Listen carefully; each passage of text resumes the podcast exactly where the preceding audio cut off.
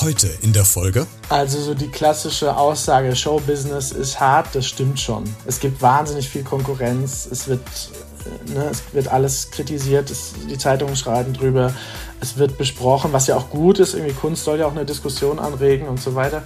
Die Schwierigkeit bei meinem Job ist schon, man weiß bis zur Premiere nicht, ob das der richtige Weg war. Ne? Also natürlich bespricht man mit seinem Team drum, deswegen ist es auch wichtig, dass man eine Vertrauensbasis hat und so sagt, wenn da irgendwie der Bühnenbildner schon sagt, du, das ist eine schlechte Idee, so, da muss man abwägen, hat er vielleicht recht. Dann sitzen irgendwann mal Produzenten drin, dann kriegt man so erste Feedbacks, aber dann ist es auch zu spät, um die große Richtung zu ändern. Ne? Da kann man nicht sagen, okay, das Bühnenbild auf den Müll, wir fangen nochmal neu an. Äh, also das heißt, man muss irgendwann den Mut haben, ohne Sicherheit äh, straight nach vorne zu laufen. Ne? Hey, vielen Dank fürs Einschalten und freut mich, dass du bei dieser Folge wieder mit dabei bist. Romeo und Julia, Nathan der Weise oder auch Ghost, Nachricht von Sam. Diese und noch viel mehr Stücke hat mein heutiger Gast Manuel neu inszeniert und auf die großen Bretter gebracht, sprich auf die Bühne. Egal ob Theater, Oper oder Musicalproduktion, der 33-Jährige spielt in der Champions League der Regisseure mit und inszeniert weltweit, unter anderem auch in Ägypten. Wie ihr hört, gibt es eine Menge zu bereden genau über diesen Menschen und über seinen Job. Und dafür lassen wir uns Zeit. In den nächsten, gucke ich schnell, rund 22 Minuten geht's rund und kreativ. Alles rund ums Thema Theater, Oper, Musicals. Also, legen wir los. Auf geht's.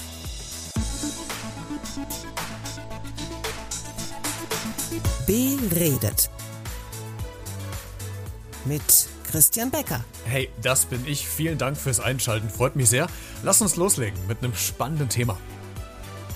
Heute zu Gast. Ja, hi, ich bin Manuel Schmidt. Ich bin 33 Jahre alt, ähm, komme aus dem schönen Ruhrgebiet, aus Mülheim an der Ruhr, lebe aber schon seit äh, über zwölf Jahren, glaube ich, in München. Und ich bin äh, Opernregisseur, Theaterregisseur, Musicalregisseur, also Regisseur für Bühne, sagt man. Ja, und ich bin sehr froh, Manuel, dass du heute äh, mein Gast bist, denn du wirst uns hoffentlich heute so ein bisschen mitnehmen Backstage von großen Produktionen. Und äh, bevor wir wirklich ins Thema einsteigen, so ein paar Daten, Fakten. Wenn irgendwas falsch ist, grätsch einfach dazwischen und korrigier mich. Ne? Äh, du hast ähm, in der Bayerischen Theaterakademie das Regiestudium abgeschlossen, hast äh, Philosophie, glaube ich, noch studiert und hast äh, Stücke produziert. Unter anderem, muss man ja sagen, da kamen noch ein paar andere dazu. Unter anderem äh, Galileo Galilei, äh, Nathan der Weise, Romeo und Julia, äh, so diese Neuaufführung von Ghost, Nachricht von Sam, den kennen vielleicht viele von uns aus dem äh, gleichnamigen Kinofilm. Was ist denn so für dich faszinierend am äh, Job des Regisseurs? Ja, das ist schon gleich eine ziemlich komplexe Frage. Also man fällt da ja quasi nicht so unbedingt rein. Das ist schon ein relativ spezieller Job, den man sich lange aussucht. Ich habe auch vorher schon mal auf der Bühne als Kind ähm, gearbeitet, also schon als Kinderdarsteller und so weiter und habe in der Arbeit im Theater eigentlich festgestellt, dass mir das Entwickeln dieser ganzen Produktionen und das ähm, Ausprobieren, die Probenarbeit und so weiter letztendlich viel mehr Spaß macht, auch viel mehr irgendwie meinem Interessengebiet und meinen Fähigkeiten entspricht, als zum Beispiel auf der Bühne zu stehen oder eben äh, andere Theaterjobs zu machen. Ähm, weil, ja, ich glaube, es ist dieser Reiz, eine Aufführung zum Entstehen zu bringen, von Grund auf sich auszudenken und in keiner Weise irgendwie ausführend oder sowas zu sein, sondern äh, kreativ zu schaffen und sich natürlich mit diesen Werken, die äh, mir persönlich jetzt wahnsinnig gut auch gefallen, in aller Regel zumindest, äh, so tief auseinanderzusetzen und die auf die Bühne zu bringen. Die Herausforderung, da werden wir gleich noch drüber äh, sprechen. Wann, du hast ja eben schon gesagt, dass du als Kind äh, auch schon selbst auf der Bühne gestanden hast.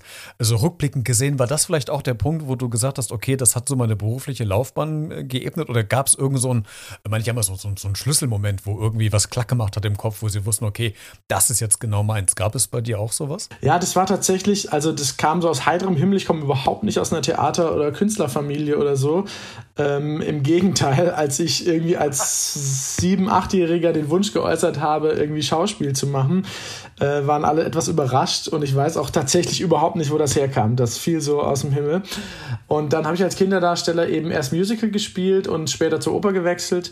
Und das war sicherlich so die Initialzündung. Also von da an war es irgendwie klar, dass es im Theater weitergehen soll, beruflich. Und ähm, dann habe ich verschiedene Dinge ausprobiert. Ich hatte natürlich irgendwie erstmal eben weil ich auf der Bühne stand, auch Gesangsunterricht und sowas und habe ähm, geschaut, ob es eher so diese Richtung werden könnte. Ähm, habe dann aber festgestellt, dass mir eigentlich die Entstehung und die Probenarbeit wesentlich besser gefallen und äh, habe dann Praktika gemacht, verschiedene Hospitanzen bei großen Regisseuren. Damals war ich in Essen, wie gesagt, ein Kind des Ruhrgebiets, an der Oper viel unterwegs und ja, so kam das dann, dass ich mich dann dazu entschieden habe, Aufnahmeprüfung zu machen und dann, wie du gerade richtig sagtest, an der Bayerischen Theaterakademie in München habe ich dann äh, Regie studiert. Also es ist ein ganz klassisches, ein sehr untypisches, aber letztendlich kann man das ganz klassisch studieren. Wie haben denn die Eltern darauf reagiert? Weil ich weiß, wenn ich mit Leuten spreche, die in den Medien arbeiten, ich meine, ich komme ja auch aus dem Medienbereich, da, da fällt so ein Satz von, von Papa oder von Mama, Jung, mach erstmal was Vernünftiges, bevor du sowas Kreatives machst. Gab es bei dir das auch oder waren deine Eltern sofort Feuer und Flamme, als du gesagt hast, also ich bleib oder bleibe oder gehe auf oder hinter die Bühne. Das gab es so auch, aber ich glaube in einem ganz geringen Maß. Also da war schon mal die Überlegung, na, wie wäre es denn irgendwie nicht auch wenigstens Theaterwissenschaft oder sowas, ähm, ist vielleicht immer noch besser. Oder etwas handfester oder Deutschlehrer oder so. Aber äh, letztendlich nicht wirklich, weil, weil die haben schon festgestellt, dass ich da irgendwie schon als Kind wirklich viel gearbeitet habe, dass ich, ähm, ich habe wirklich seit ich, ich würde mal sagen, seit ich acht bin oder so, habe ich immer im Theater gearbeitet irgendwie. Also als eben als Darsteller oder als Kinderstatist oder äh, eben als Regieassistent oder sowas. Und dann haben die schon auch gemerkt, dass das irgendwie funktionieren könnte. Manuel, nimm uns doch mal mit, ähm, so, so Backstage oder so, so ein Durchlauf, äh, wie so eine Produktion entsteht. Vielleicht machen wir es am Beispiel von Ghost, äh, Nachricht von Sam, weil das äh, viele vielleicht auch kennen. Ich habe es eben schon gesagt, durchs Fernsehen oder durch ein anderes Musical. Wie muss ich mir das vorstellen, äh, wenn du jetzt anfängst, so ein Stück auf die Bühne zu bringen? Lass uns mal ganz von vorne anfangen. Kommen da Leute auf dich zu und fragen, hier Manuel, hast du Lust, das Ding irgendwie auf die Bühne zu bringen? Äh, muss man da sich irgendwie bewerben? Macht man da ein Casting mit? Äh, reicht man da schon erste Ideen ein? Wie beginnt denn quasi so eine Entstehung, so ein Stück? Ja, die kommt tatsächlich auf einen zu. Man kann sich nicht bewerben, also ist quasi unmöglich. Man ist immer Freelancer, es gibt irgendwie keine Anstellung. Und ähm, dann kommt eine Firma, wie jetzt in diesem Fall eben diese Showslot Musical Company, auf mich zu. In anderen Fällen ist das vielleicht ein Opernhaus oder ein Schauspielhaus oder so. Und die sagen, ja, wir wollen Ghost produzieren in diesem Fall und können uns vorstellen, dass du das als Regisseur machst dann äh, freut man sich sehr und dann finden viele vertragliche Verhandlungen statt und sowas. Ähm, und dann geht man in einen ersten Arbeitsschritt. Man stellt also quasi ein Team zusammen. Da habe ich meistens so ähnliche Teampartner. Das sind irgendwie Bühnenbildner, Kostümbildner, Videodesigner, Choreografen. Man macht das ja irgendwie nicht alleine, sondern hat da wirklich seine Leute mit dabei stellt also dieses Team zusammen und äh, dann geht es ans Stück. Und dann beginnen eigentlich so ungefähr drei grobe Phasen. Also wir befinden uns jetzt in der Regel so zwei oder ein Jahr vor der Premiere. Dann beginnt so irgendwie die erste, die erste äh, Planungsphase. Ganz große Produktionen sind da auch schon mal länger dran. Das kann auch schon mal drei, vier Jahre im Voraus sein, aber bei mir sind so ein, zwei. Und äh, genau, dann beginnt erstmal eine Analyse quasi. Wir schauen uns das Stück an, was ist es, was braucht es, was kann es und so weiter. Ähm, überlegen, äh, dabei entstehen meistens schon erste Ideen, wie könnte man es irgendwie auf der Bühne umsetzen. Im Fall Ghost ist es jetzt natürlich so, dass man einen Film als Vorlage hat und äh, es gibt eine Broadway-Musical-Produktion ähm, davon. Das ist quasi das gleiche Stück, aber eben der klassische Fall der Neuinszenierung. Also das heißt, alles, was man irgendwie als Zuschauer auf der Bühne sieht, äh, wird quasi äh, neu ausgedacht. So, ne? Jede, die Darsteller, was die Darsteller machen, aber das Bühnenbild, die Beleuchtung, letztendlich irgendwie das volle Programm. Genau, und das ist dann so nach der Analyse quasi der zweite Schritt, dass man schaut, ähm, was konkret wird jetzt irgendwie erstmal in die Werkstätten gegeben dann beginnt eine große Phase der Kalkulation. Was kostet der ganze Spaß? Das wird irgendwie statisch berechnet, das Bühnenbild und so weiter. Das ist dann der Teil, den vor allem der Bühnenbildner macht. Kostümentwürfe und so weiter. Und der dritte große Teil ist dann quasi die Einstudierung. Das heißt, da ist man sechs Wochen vor der Premiere wirklich vor Ort und probt mit den Sängern zunächst auf einer Probebühne mit einem quasi improvisierten Bühnenbild und im zweiten Schritt dann auf der Originalbühne im Originalbühnenbild mit Band oder Orchester und Kostüm und Maske und so weiter. Also man baut das dann so stückweise immer, immer mehr auf. Und am Premierentag ist mein Job erfüllt. Da ähm, gebe ich quasi das Kunstwerk ab, wenn man es denn Kunstwerk nennen kann. Ähm, und das ist letztendlich wie beim Maler auch. Dann können die sich das aufhängen oder in diesem Fall eben aufführen, so oft sie wollen. Und ähm, muss aber, es muss dann letztendlich so bleiben, wie es bei der Premiere vom Regisseur quasi gemacht wurde. Ab und an fährt man dann mal vorbei, das ist dann so die Post-Production, wenn man so will, und guckt sich an, ob es noch das ist, was man mal irgendwann inszeniert hat. Jetzt hast du eben ja gesagt, ähm, dass es vielleicht auch Fluch und Segen zugleich ist, wenn du ein Stück auf die Bühne bringst, was es im Vorfeld schon gab, in irgendeiner Art und Weise, entweder als Kinofilm oder schon bereits als Musical. Jetzt hast du auch Stücke gemacht wie Nathan der Weise, da hat man natürlich eine Literatur, ein Buch als Vorlage, aber trotzdem ist es ja nochmal was anderes, als wenn ich ein bewegtes Bild schon mal äh, gesehen habe, weil dann habe ich, ich bin ja schon vorgeprägt. Ist das für dich als Regisseur einfacher, wenn es solche Vorlagen gibt, oder macht es deinen Job irgendwie komplizierter, weil du denkst, okay, die Leute, die in das Stück kommen, könnten möglicherweise schon äh, vorab Sachen gesehen haben, die die miteinander vergleichen und dann ist die Vergleichbarkeit da. Also wie, hm, ist das für dich Fluch oder Segen? Naja, es hat schon beides seinen Reiz. Also tendenziell neige ich aber dazu, lieber Sachen zu machen, die unbelastet sind, wie ich immer sage. Ähm, weil natürlich eine Erwartungshaltung ist, ist immer schwierig. Wir kennen alle den klassischen Fall, des, das Buch wird verfilmt. Wir haben es alle gelesen und jeder hat seine Fantasie im Kopf und von niemandem wird diese Fantasie eins zu eins getroffen. Also jeder hat immer eine Diskrepanz zwischen dem eigenen, der eigenen Imagination und die, die dann wirklich äh, umgesetzt werden muss. Ne? Ähm, das heißt, davon verabschiedet man sich sehr schnell zu sagen, wir müssen jetzt irgendwie eine Publikumserwartung treffen, weil 98 Prozent der Leute vermutlich sich die Figur so oder so vorstellen. Ähm, ich mag das schon eher unbeschriebene Blätter. Das gibt es vor allem in der Oper bei unbekannteren Stücken. Auch da gibt es große Erwartungshaltungen. Don Giovanni haben die meisten Leute irgendwie schon mal gesehen oder Aida oder man hat zumindest mal so ein grobes Bild, wie das ungefähr aussehen könnte. Bei Ghost ist das natürlich extrem. Es gab in Deutschland schon eine Produktion von diesem Musical. Es gab die Broadway-Produktion, es gab am West End eine Produktion und es gibt den Film. Ähm, und da macht dann den Reiz aus, dass man den wirklich irgendwie mit neuen Impulsen versorgt, das Stück. Ne? Dass, man, dass man doch irgendwie überrascht, dass man was sieht, wo man sagt, ah krass, das funktioniert, aber das ähm, hätten wir so nicht erwartet, das ist trotzdem gut oder das ist so, das hat schon auch seinen Reiz. Ja. Wo holst du denn dann noch Ideen her, wenn du selbst die Stücke schon mal gesehen hast irgendwo? Man ist ja doch schon geprägt. Also ich finde es immer schwierig, dann nochmal was Neues zu, zu finden. Hast du irgendwie so, so ein Ritual, was du machst, dass du, was weiß ich, eine Stunde durch den Wald gehst oder äh, jetzt ganz plakativ, die besten Ideen kommen an mir auf dem Klo vielleicht auch. Also äh, hast du irgendwie sowas, wo du dir dann nochmal Impulse holst, um was Neues da reinzubringen? Wie machst du das? Naja, das äh, schwankt tatsächlich bei mir so ein bisschen, ähm, wann man eine Idee kriegt. Es ist ja auch hochinteressant, weil das überhaupt noch nicht erforscht ist. Also man weiß gar nicht, wie Ideen, also ich zumindest nicht, vielleicht hast du ja mal einen Gesprächspartner, der uns das erklären kann. Aber wie, wie, wie Ideen entstehen, ist, ist tatsächlich schwer, ähm, schwer festzumachen. Ne? Ich stelle immer wieder fest, dass es doch auch eine handwerkliche Arbeit ist. Ne? Also diese Illusion, ähm, man, man würde irgendwie so nebenbei ein paar schöne Ideen haben, weil man gerade irgendwie nett spazieren gegangen war. Die meisten Ideen entstehen schon am Schreibtisch bei einer richtigen Analyse des Stückes oder bei einer Diskussion mit dem Team, ähm, weil man sich ja doch auch seine Gedanken darüber macht. Ähm, aber es kommt auch tatsächlich überraschend oft bei mir vor, dass ich beim Joggen Ideen habe. Komischerweise niemals im Fitnessstudio, aber immer beim Laufen.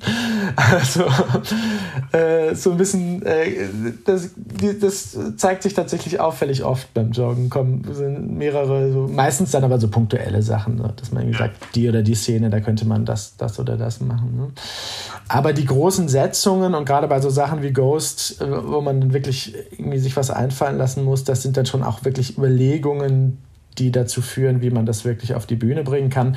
Ich kann ja mal ein Beispiel geben, wie jetzt bei Ghost zum Beispiel das ist, also mein, mein, Zugang dazu war, festzustellen, dass das ein Film ist, der ist, glaube ich, von 1990, wenn ich das jetzt richtig weiß, in dem sich eigentlich zum ersten Mal diese Ästhetik des Ghosts, also eine Geisterstory mit hochmoderner, für damalige Zeit, hochmoderner Technik äh, verbindet. Also, dass sich ein Geist in einen Computer hacken kann, dass er das absolute Top-Bankensystem von New York sprengen kann. Ähm, so, das war irgendwie ein Punkt, der mich interessiert hat. Und wenn man darüber nachdenkt, zu sagen, eine Geistergeschichte in einer hypermodernen Welt, dann sind wir sofort weg von der Ästhetik zum Beispiel dieses Films, die für unsere Begriffe 2022 ja überhaupt keine hypermoderne Welt mehr ist. Also da muss man ja schon mit Gedanken drauf kommen, zu sehen, ah, stimmt, das war 1990 die totale Neuheit, dass die überhaupt einen Computer im Büro stehen hatten. Ne? Genau, und so, ähm, das sind da so Sachen, manchmal findet man Zugang und manchmal kämpft man länger. Ähm, in aller Regel findet man dann zum Glück einen, bei mir zumindest war es bisher immer halbwegs, halbwegs erfolgreich, denke ich. Aber gab es mal irgendein Stück, wo du dir echt irgendwie die Zähne ausgebissen hast, weil du irgendwie nicht weiterkamst? Das hat man eigentlich, also ich habe das eigentlich bei jedem Stück. Zumal das, die Schwierigkeit bei meinem Job ist schon, man weiß bis zur Premiere nicht, ob das der richtige Weg war. Ne? Also natürlich bespricht man mit seinem Team drum, deswegen ist es auch wichtig, dass man eine Vertrauensbasis hat und so sagt, wenn da irgendwie der Bühnenbildner schon sagt, du, das ist eine schlechte Idee, so, da muss man abwägen, hat er vielleicht recht. Dann sitzen irgendwann mal Produzenten drin, dann kriegt man so erste Feedbacks, aber dann ist es auch zu spät, um die große Richtung zu ändern. Ne? Da kann man nicht sagen, okay, das Bühnenbild auf den Müll, wir fangen nochmal neu an. Äh, also das heißt, man muss irgendwann den Mut haben, ohne Sicherheit äh, straight nach vorne zu laufen. Ne? Du hast ja nicht nur Stücke in Deutschland auf die Bühne gebracht, du warst ja auch mal eine Zeit lang, ich glaube in Ägypten war das, äh, als ich so ein bisschen auf dich aufmerksam geworden bin und das ziemlich äh, spannend fand. War das so eine mit der spektakulärsten Ausland Auslandseinsätze in Ägypten so ein, ein, Stück auf die, auf die Bühne zu bringen? Oder was war so rückblickend gesehen vielleicht noch, noch prägend für dich im Ausland gesehen? Ja, ähm, also Ägypten ist total outstanding. Ne? Also ich habe sonst im Ausland, ich habe eine Oper in, in der Schweiz gemacht, ich habe in, in Covent Garden im Royal Opera House in London gearbeitet. Ähm, das sind natürlich Top-Adressen in Kopenhagen in der Oper. Da funktioniert das alles äh, in, in einer luxuriösen technischen und Organisation und so weiter mit High-End-Budgets. Das ist in Ägypten total anders. Also das ist wirklich insofern nicht repräsentativ, als dass es wirklich eine Ausnahme ist. Ähm, aber das war cool. Also in so einem Land Oper zu machen. Wir waren eine von, ich glaube, sechs Opernaufführungen im ganzen Jahr, im ganzen Land. Also sprich, die Opernkultur in Ägypten ist eigentlich tot. Ähm, und sie haben wirklich sich viel, äh, viel Kraft investiert, viel Geld investiert, zu sagen, wir, wir machen jetzt eine neue Produktion und spielen jetzt nicht das, was wir irgendwie noch im Lager vielleicht haben. AIDA hat äh, Ägypten immer im Lager, weil ja in Ägypten spielt, ist so deren Nationaloper. Äh, die kommen alle vier Jahre, äh, alle, ich glaube jedes Jahr viermal raus. Und dann, genau, also diese Neuproduktion, das war schon, schon sehr, sehr aufregend. Man merkte allerdings auch, dass die Ägypter das leider nicht mehr gewohnt sind, Oper zu machen. Ne? Also es gibt keine quasi nennenswerte Ausbildung für, für Bühnenberufe, für, für Darsteller, aber auch nicht für Backstage-Berufe, für, für Bühnentechnik und so weiter. Gäbe es dann irgendein Stück, Manuel, was du, wenn du dir selbst aussuchen dürftest, was du schon seit Jahren mal irgendwie neu inszenieren willst? Nee, ehrlich gesagt nicht so ganz konkret. Also klar, AIDA wird mich tatsächlich reizen, aber ich werde ganz gerne mit Stücken konfrontiert. Ich mag das, dass ein Haus oder eine Company oder so auf mich zukommt und sagt, wir wollten dieses Stück gerne von dir äh, auf der Bühne sehen. Weil dann, äh, dann gehe ich nicht so mit einer fertigen Idee rein oder denke so, wow, das kann ich oder, oder, oder da habe ich jetzt Bock drauf, sondern man fängt an, damit zu arbeiten und sich Gedanken zu machen und so. Und das gefällt mir eigentlich besser, als hinzugehen und zu sagen, wow, ich habe die Vision für äh, was immer, Phantom of the Opera. Ich würde das äh, wahnsinnig gerne machen. Aber so, ich würde schon gerne im Musical weitermachen. Also Ghost hat mir großen Spaß gemacht. Ähm, es gibt so zwei, drei Opern, wie gesagt, wo ich auch denke, wenn man mich jetzt fragt, was durchaus schon mal vorkommt, dass auch Theater fragen und sagen, äh, was, worauf hättest du denn Bock? dann äh, würden mir da sicherlich zwei, drei so kommen. Aber ich mag das, wie gesagt, schon auch konfrontiert zu werden. Jetzt hast du eben am Anfang des Gesprächs gesagt, dass du ja selbstständig bist, als, als Freelancer arbeitest. Das heißt, du lebst ja im Grundsatz von deinem Ruf. Das heißt, äh, viele oder einige werden dich ja wahrscheinlich schon in Stücken in Inszenierungen gesehen haben, die du auf die Bühne gebracht hast und haben dann gedacht, Mensch, okay, der macht einen ziemlich geilen Job, den hätte ich gerne auch mal für irgendein Projekt. Wie groß ist für dich persönlich der Druck, äh, dass immer alles perfekt sein muss, weil du vielleicht weißt, okay, da hängt ja relativ viel dran oder bist du vielleicht jetzt schon an dem Punkt, wo du sagst, okay, du hast ja schon einen gewissen Ruf in deiner Szene erarbeitet, ähm, dass du dir vielleicht jetzt, das soll jetzt gar nicht hochnäsig klingen, aber dass du dir vielleicht jetzt nicht mehr so die großen Sorgen machen musst, dass falls mal irgendwas passiert, du jetzt keine Jobs mehr kriegst. Also wie, wie hoch äh, empfindest du den Druck, den, den du hast als ähm, freischaffender Künstler? Also so die klassische Aussage, Showbusiness ist hart, das stimmt schon. Das ist schon richtig. Also da ist schon, es gibt wahnsinnig viel Konkurrenz. Es wird, äh, ne, es wird alles kritisiert. Es, die Zeitungen schreiben drüber. Es wird besprochen, was ja auch gut ist. Irgendwie Kunst soll ja auch eine Diskussion anregen und so weiter. Ähm, was sich bei mir lustigerweise nicht einstellt, ist, dass ich nach einer gut gelungenen Produktion entspannter bin. Also sowohl als auch in beide Richtungen stresst es mich. Wenn ich einen Erfolg hingelegt habe, dann denke ich, oh shit, es muss nächstes Mal wieder so gut werden, sonst sind die enttäuscht. Und wenn ich keinen Erfolg hinlege, denke ich, oh shit, es muss nächstes Mal wesentlich besser werden, sonst sind die enttäuscht. Ähm, Wobei letzteres toi toi toi zum Glück bisher nicht so wahnsinnig. Äh, also so einen richtigen Flop habe ich zum Glück noch nicht gelandet. Aber es kann ja noch kommen, man weiß es nicht. Ne? Wie, wie gehst du denn mit, mit Kritik um? Liest du Kritiken über deine Stücke oder lässt du dir das von außen vielleicht herantragen oder liest du die tatsächlich noch selbst? Und wenn ja, was machst denn du, wenn irgendein Kritiker das vielleicht nicht so ganz verstanden hat, was du dir da überlegt hast und auf die Bühne gebracht hast? Äh, ja, ich lese die auf jeden Fall und ich versuche auch im Gegensatz zu manchen Kollegen äh, mir die Premieren anzuschauen. Also es gibt viele Kollegen, die sich gar nicht reinsetzen, weil sie also verständlicherweise total nervös sind und so denken, ah, jetzt kann ich nicht mehr eingreifen ähm, weil ich das schon wichtig finde, diese Reaktion wahrzunehmen. Und gleichzeitig, das ist ja das Beruhigende dran, ist es dann doch in aller Regel eine Einzelmeinung. Ne? Also wenn jetzt nicht alle Zeitungen äh, schreiben, das war der letzte Shit, dann ähm, gibt es ja doch differenziertere Meinungen. Und den Fall, dass jetzt wirklich alle negativ geschrieben haben, hatte ich tatsächlich noch nicht. Ich glaube, das würde mich schon auch irgendwie ähm, tangieren, vorausgesetzt, ich kann es nicht nachvollziehen. Aber ansonsten so, ne, Kritiker ist ja auch ein Hauptberuf, also das machen ja jetzt auch in aller Regel keine Hobbyleute, wobei es die auch gibt, aber da merkt man schon, dass die analysieren können, dass die irgendwie die Arbeiten meistens auch irgendwie einschätzen und dann ist es natürlich auch viel Geschmacksfrage. Ne? Aber klar, ich lese das und bin davon auch hier und da tangiert. So ist es nicht. Ja. Manuel Schmidt arbeitet als selbstständiger Regisseur, hat uns heute mal mitgenommen hinter die Produktion von großen Theater, Opern und Musicalstücken. Vielen Dank, Manuel, dass du heute zu Gast warst und uns so einen kleinen Einblick in deinen äh, Arbeitsalltag gewährt hast, der, finde ich, sehr spannend und vor allen Dingen sehr kreativ ist. Vielen Dank dafür. Ja, danke dir, dass ich dein Gast sein durfte. Mehr Infos zu Manuel, zu seiner Person, zu seinem Tun, zu seinen Werken findest du in den Shownotes, also der Podcast-Folgen, Beschreibung zu dieser Folge. Klick dich einfach mal rein, da habe ich dir zwei Links gesetzt. Einmal zu der Homepage Homepage von Manuel und einmal zum Instagram-Profil. Wenn du diese äh, Folge kommentieren willst, kannst du es gerne tun unter ähm, b-redet.gmx.de, also via Mail, oder du kommentierst auf allen Social-Media-Plattformen, Facebook, Twitter, Instagram und Co. Würde mich freuen, wenn du vielleicht äh, ja, eine Meinung zu diesem Thema hast oder ob du gerne ins Theater, ins Musical, in die Oper gehst und so weiter. Also lass uns gerne dann Kommentar da, beziehungsweise wenn du Themenvorschläge hast, gerne auch über diesen Weg mit mir Kontakt aufnehmen. Wir hören uns spätestens in der nächsten Folge wieder. Bis dahin, bleibt gesund und bleibt neugierig. Ciao.